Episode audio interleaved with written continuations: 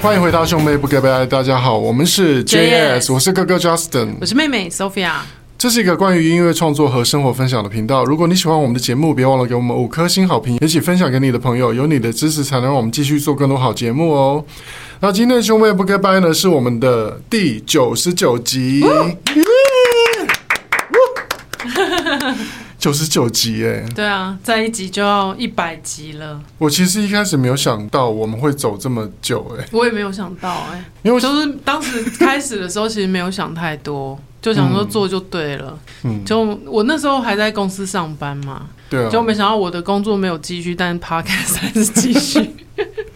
对啊，而且最近开始有一些商案合作的询问，嗯，对，当然还是期待呢，今年能够有正式的业配进来，好吗？对，所以如果有任何的厂商，呃，你们有音乐类型想要宣传，比如说你们有演唱会想要宣传，或是有演奏会想要宣传，都欢迎来我们的兄妹不给白询问，好吗？呃，今天是一个创作故事的环节，大家会发现我们最近比较集中在集中火力在做创作故事。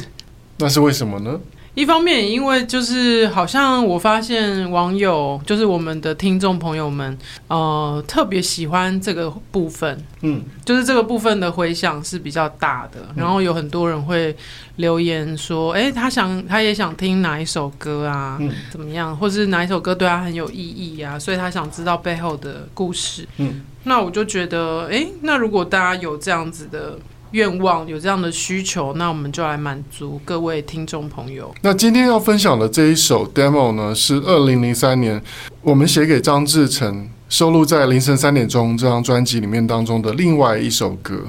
那这首歌叫《请问爱情》。好，那我们现在先来听听这首歌的 demo。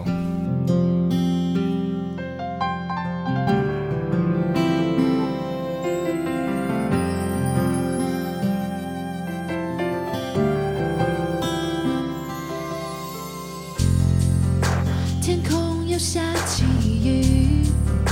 你最爱的天气。第一次遇见你，同样下雨天气，我们约定一起努力，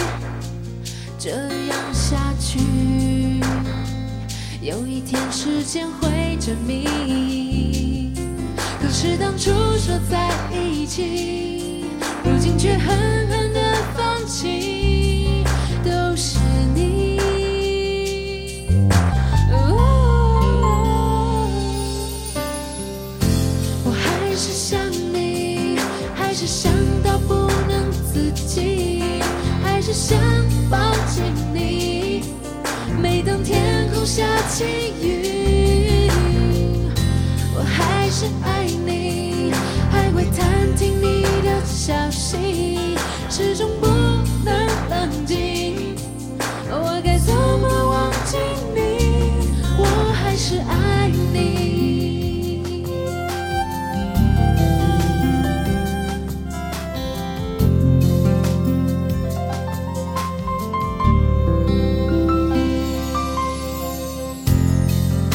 听朋友们说起你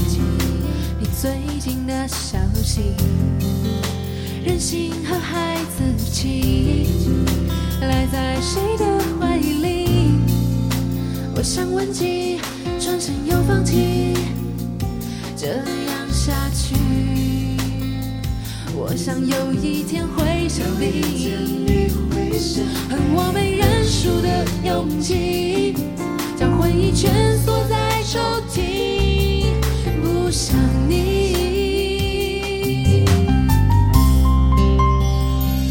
我承认，我还是想你，还是想到不能自己，还是想抱紧你。每当天空下起雨，我还是爱你，还会探听你的消息，始终不能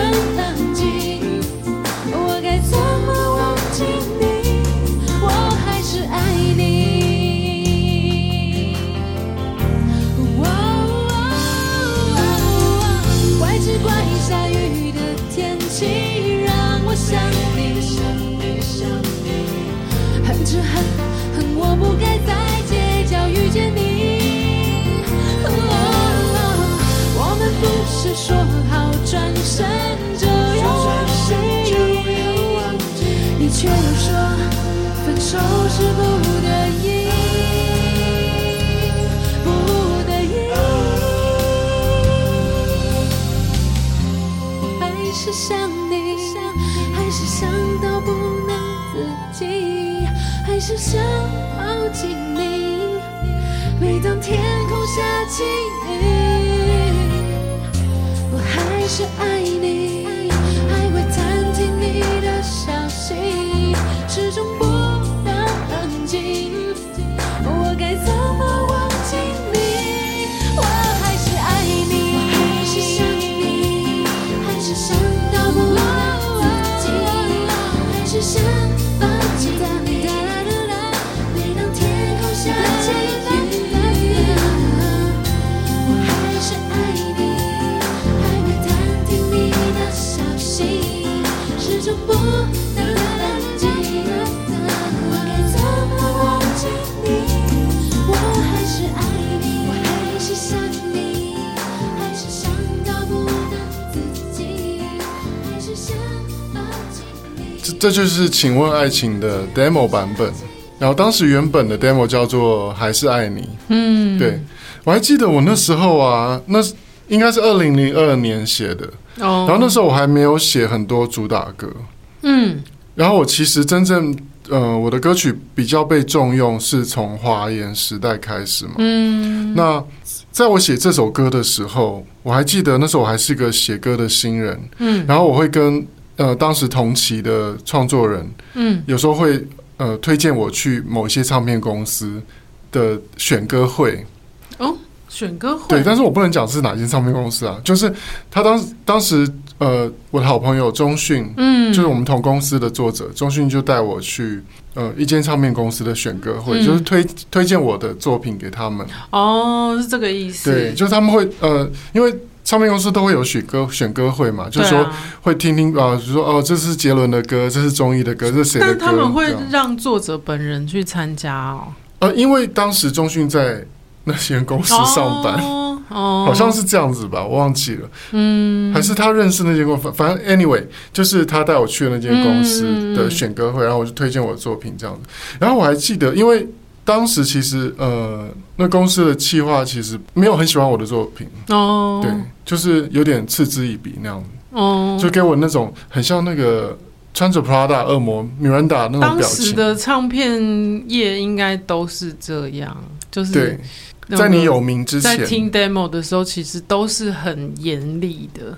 对。嗯，所以那时候我记得我给那间唱片给那间唱片公司听这首歌的时候，他们就觉得这就是一首很普通、很平淡的歌啊，没有特别、嗯没有特别的感觉。那但是我后来是进了华研唱片之后嘛，嗯那那时候我已经写了动力的《呃正手爱情》，嗯然后也写了志成的。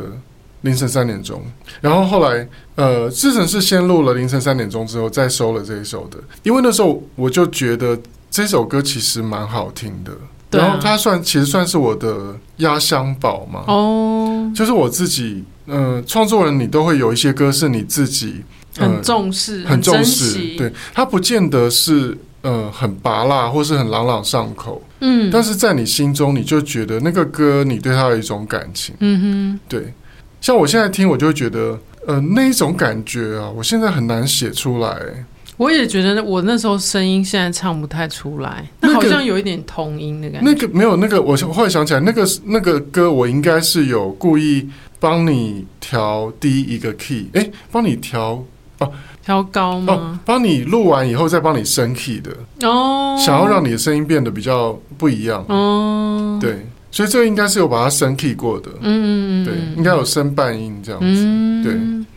还是说没有升啦？对，我不太确定，可是你当时也的确比较统音啦，对啊，对啊，就是以前有一种小朋友的声音，那个对鼻音很重的感觉。对，虽然现在还是有鼻音，但是那个鼻音跟那时候的那种鼻音又不太一样。又不太一样，对，对然后刚好今天又下雨，嗯，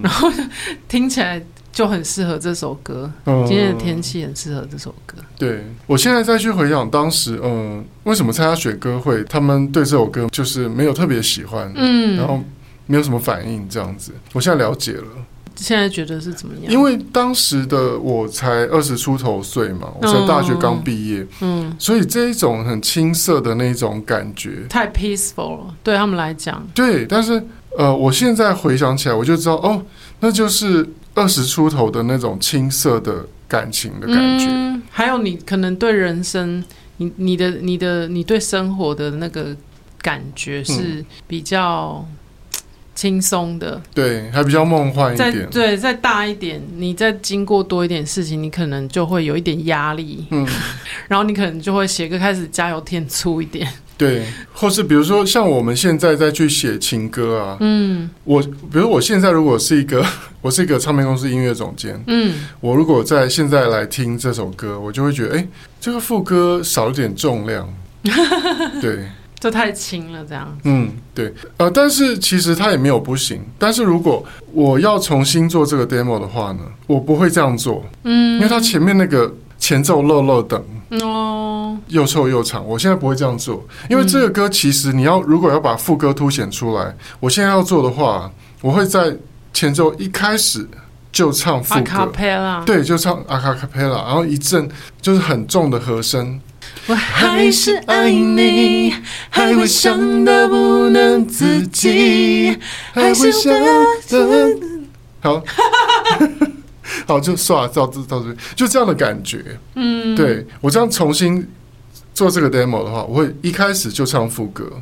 而且是很重的哦阿卡佩拉然后阿的卡和贝拉声。结束之后，再那个鼓再出来，这样。，对，就是唱完一段副歌，噔噔噔噔噔噔噔，我还是爱你。然后咚吱哒咚咚吱哒，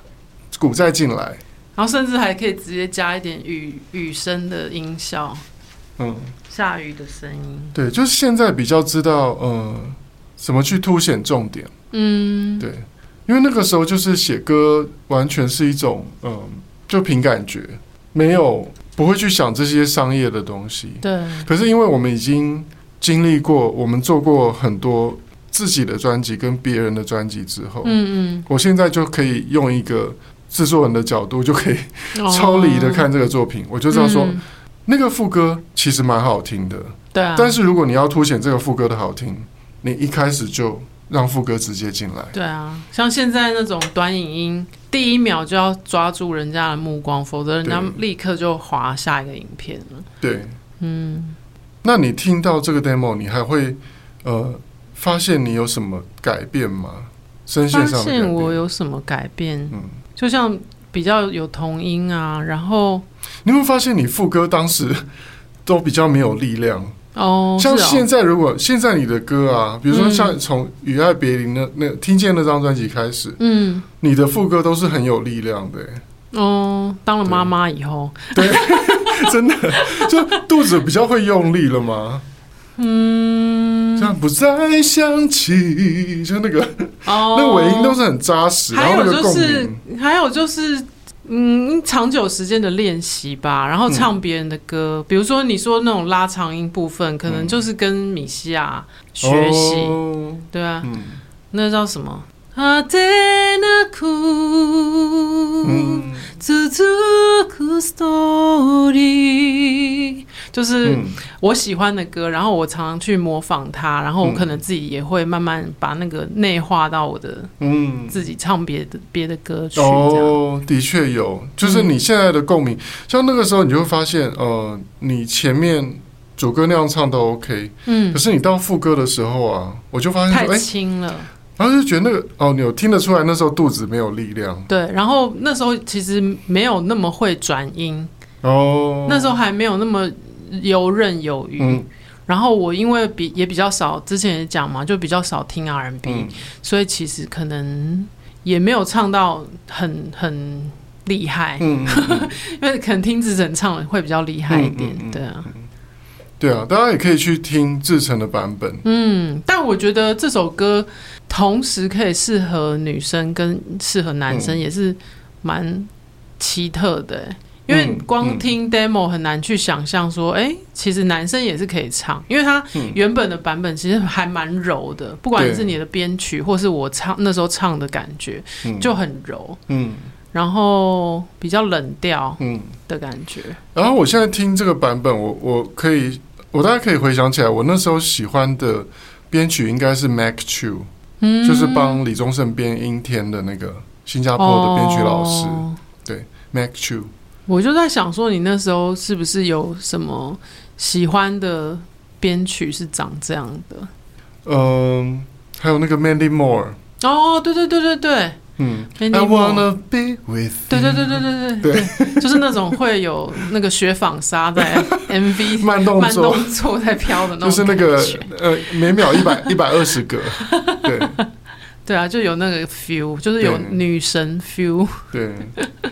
就现在现在再来做重做这个 demo，其实会唱出不一样不一样的感觉，对啊，对啊，对而且你也会比较知道怎么去表露那种嗯呃可能有点 sexy 的，嗯，对不对嗯，现在声音的运用又更成熟，对虽然虽然可能唱不出那种很稚嫩的感觉，嗯嗯，很嗯嫩的感觉，但是可能会有另外一种情绪出现。嗯对，但是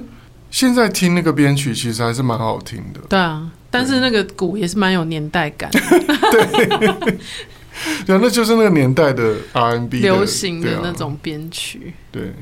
但他后来改的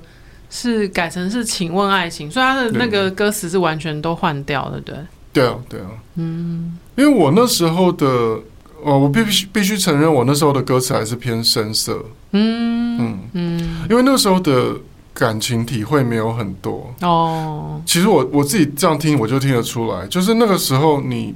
嗯，你没有受过什么伤，对对，那你可能也没有伤过别人，就是嗯其实，呃，我觉得写歌词的人他必须要受一些伤、欸，对啊，前一阵子还跟朋友聊到写歌这件事情，就嗯朋友就问我说，问我说，那你你要怎么去一直找写写情歌的灵感？嗯我就说，写情歌的歌词其实是很自虐的，嗯嗯嗯，因为就是我们不可能每天一天到晚都在谈新的恋爱嘛，对啊，不可对啊能，所以你一定是。你要写那种很痛苦的情歌，你一定是不断的把自己旧的伤口嗯翻出来，嗯。然后又再戳它。对，用就是一直针去一直去回味那些那个揪心刺痛，对，然后那种呃很伤心的感觉遗憾，对然后再再去把它用字句描写出来。对，嗯所以其实写歌词的人是蛮自虐的，嗯，对。当然，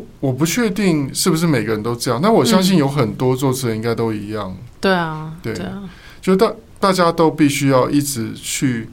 检视旧伤 口，然后再往里面扎针，然后那伤口就永远都不会好，有没有？对啊，因为人家不是都说，就是你要感动别人的话，你要先感动自己，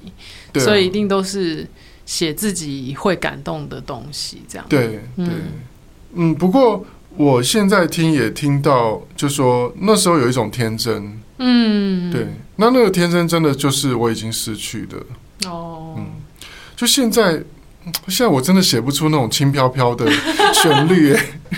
对啊，天空又下起雨，你最爱的天气。就是 我现在不会这样写了哦、嗯，现在的话就会变成。天空又下起雨，你最爱的天气。 那只是唱腔不一样 而已嘛。但是，呃，对，但是真的就，我现在写不出那样的旋律了。嗯，就像我之前有跟你讲过，就是说像那个，也许有一天哦，那样的歌，然后嗯，嗯我现在没有办法，没有办法写出那样的东西嗯，真的假的？真的就是现在可以很轻易的写出那种巴拉歌，嗯嗯，就是你狗血要撒到什么程度，你都可以拿捏的很好，嗯嗯对嗯，，因为成熟的人就是你已经谈过，比到人到已四经十被几岁玷，污了。 对，就是你已经你已经谈过恋爱了，嗯你你也心碎过了，嗯你也知道说，嗯，你知道感情里面的酸甜苦辣你都有了，嗯，人生历练也有也有了，你也被朋友骗过了，是有多凄 惨？